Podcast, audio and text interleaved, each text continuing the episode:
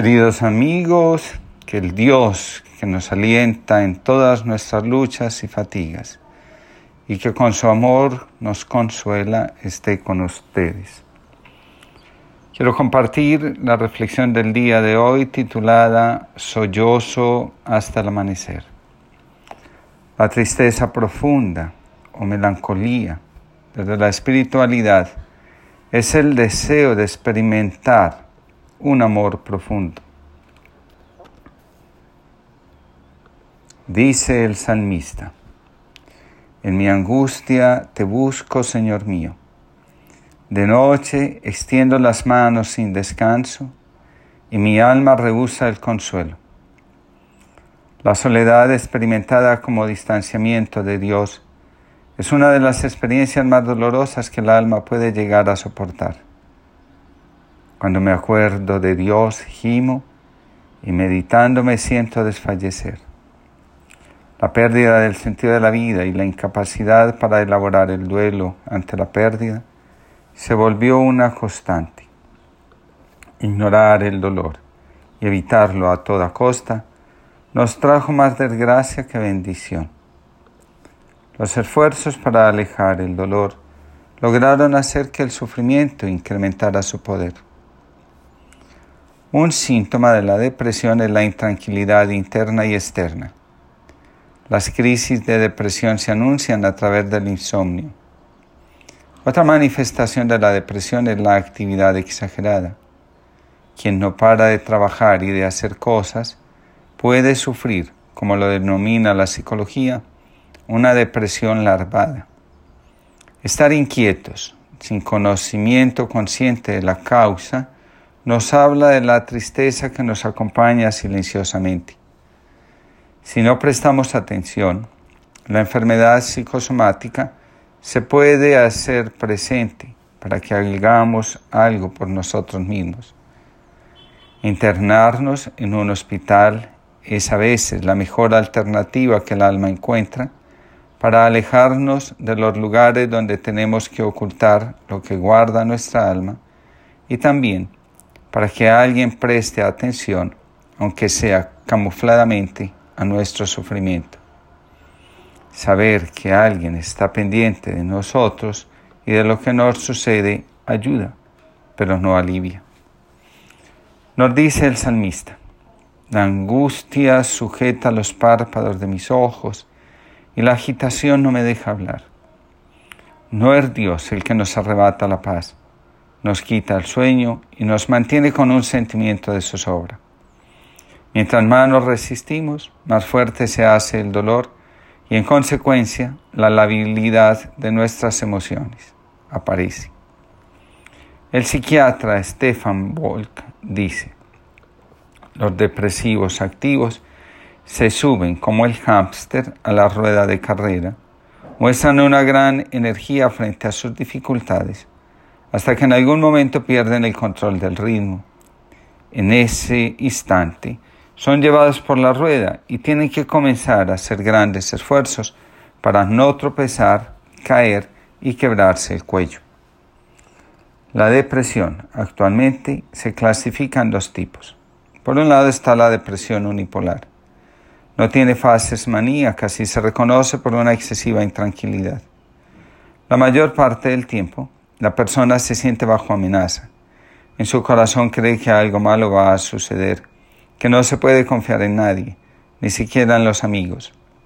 En el Evangelio, la descripción que Lucas hace de Marta, la hermana de Lázaro, corresponde a esta tipología. Con respecto a este tipo de depresión, nos podemos engañar fácilmente. El otro tipo de depresión es la bipolaridad. Quien la padece fluctúa entre la tristeza y la manía. Es como una rueda que ha perdido su eje. Por ahora, Solo me ocuparé de la depresión unipolar. Dice un autor, la intranquilidad que acompaña a una persona con depresión unipolar se muestra también en los movimientos nerviosos, en la incapacidad para concentrarse en una sola cosa. Le cuesta mucho terminar tranquilamente una actividad. Existe un cuento sobre este tema. Había una vez un monje que comenzó a leer la Biblia en su celda. pero enseguida se cansó. Así que dejó la Biblia a un lado y la usó como almohada. Se quedó dormido, pero era un sueño ligero. Esa almohada tan dura le molestaba. Por tanto, se levantó y se dedicó a mirar por la ventana para ver si algún hermano venía a visitarlo. Se puso a maldecir a los hermanos porque no sacaban tiempo para visitarlo y no mostraban interés en él. Miró al cielo buscando saber si faltaba mucho tiempo para la hora del almuerzo. Se disgustó con Dios porque ese día el sol se movía más lento. Regresó a su celda y se enojó porque estaba húmeda. Imaginó que podía estar más cómodo si se marchaba a otro lugar. El hábito de monje le comenzó a estorbar. Empezó a dudar de su vocación. El desespero fue aumentando. Perdió las ganas de orar y trabajar. Descansar se convirtió en algo tormentoso. Desde entonces el monje no sabe qué hacer con su vida. Muchos de nosotros estamos convencidos que el depresivo anda triste y con un tono de voz plano. Sin embargo, el que no haya paz en su alma, el que vive intranquilo, el que no se halla y todo el tiempo está desesperado y a disgusto con lo que le rodea, lleva consigo la depresión y la lucha por librarse de ella es más intensa que en el caso del triste. Según cuentan, el Papa Gregorio Magno Consideraba la intranquilidad como una gran amenaza para el alma. De ahí su preocupación permanente para que las personas intranquilas, desesperadas, desalentadas, malhumoradas, amargadas, indiferentes, somnolientas, aburridas, que se hartan de todo, volubles e impetuosas, acepten que su alma está enferma y busquen en Dios el consuelo para su aflicción y el amor que anhelan. La auténtica espiritualidad nos lleva a la siguiente contemplación. Dios mío, tus caminos son santos, que Dios es grande como nuestro Dios. Tú, oh Dios, haciendo maravillas, mostraste tu poder a los pueblos. Con tu brazo rescataste a tu pueblo, a los hijos de Jacob y de José.